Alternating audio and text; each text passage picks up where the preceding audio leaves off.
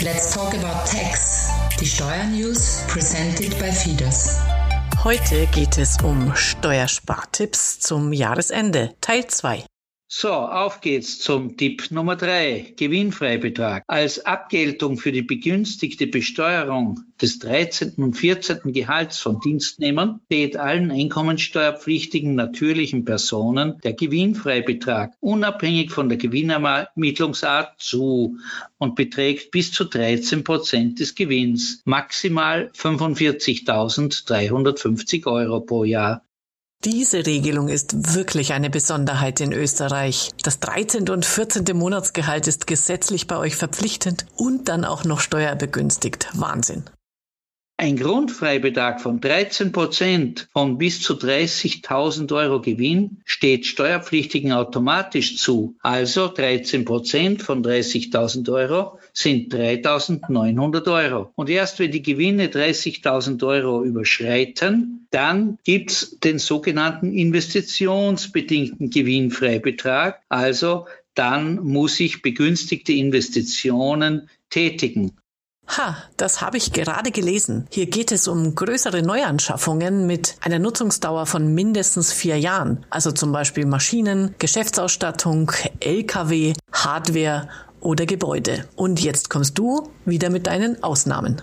Ausgeschlossen sind leider PKWs, Software und gebrauchte Wirtschaftsgüter. Aber auch bestimmte Wertpapiere können für die Geltendmachung eines investitionsbedingten Gewinnfreibetrags herangezogen werden. Hier noch ein Tipp. Gesellschaft der Geschäftsführer zum Beispiel steht der Gewinnfreibetrag ebenfalls zu. Aber zu beachten, bei Inanspruchnahme einer Betriebsausgabenpauschalierung steht nur der Grundfreibetrag also die 13 Prozent von 30.000 Euro, somit 3.900 Euro zu. Beachten muss ich beim Gewinnfreibetrag, dass bei einer Betriebsäußerung oder Betriebsaufgabe nachversteuert werden muss, sofern die Mindestbehaltedauer von vier Jahren nicht erfüllt ist. Okay, den Betrag 3.900 habe ich mir auf jeden Fall gemerkt und einfach mal 3,9 abziehen, das klingt ja auch nicht schlecht. Jetzt kommen wir zum vierten Tipp nämlich die Spenden. Spenden aus dem Betriebsvermögen an bestimmte im Gesetz genannte begünstigte Institutionen sind bis maximal 10 Prozent des Gewinns des laufenden Wirtschaftsjahrs steuerlich absetzbar. Als Obergrenze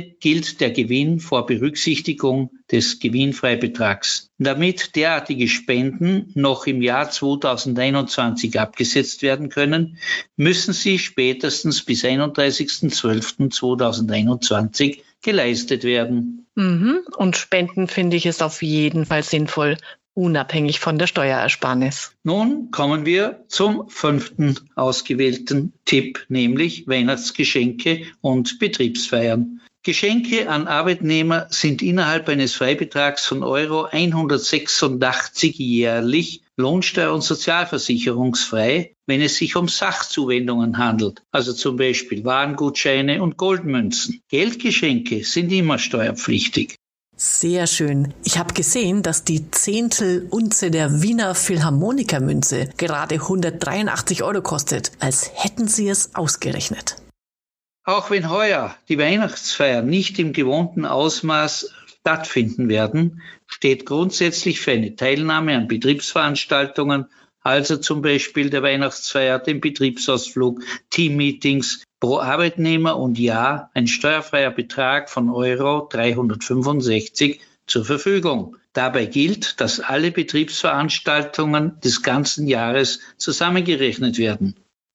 Ein eventueller Mehrbetrag ist dann steuerpflichtiger Arbeitslohn. Mhm. Und ja, ich finde, nach den letzten zwei Jahren ist so ein Dankeschön und eine gemeinsame Feier auf jeden Fall eine wertvolle Maßnahme. Jetzt habe ich noch eine abschließende Frage, lieber Jörg. Mein Neujahrsvorsatz lautet nämlich, weg mit dem Ballast. Welche Unterlagen und Belege darf ich denn jetzt aus meinem Archiv entsorgen? Ein guter Vorsatz, liebe Angela. Alles, was du aus dem Jahr 2014 und vorher findest, kannst du getrost in den Reiswolf werfen. Aber Achtung, eine Ausnahme. Für Grundstücke, die ab dem 1.4.2012 erstmals unternehmerisch genutzt werden, beträgt die Aufbewahrungsfrist für Unterlagen über derartige Grundstücke nicht sieben, sondern 22 Jahre. Das ist mal ein ordentlicher Sprung. Zum Glück habe ich noch keine Grundstücke, die da drunter fallen. So, danke erstmal. Da werde ich auf jeden Fall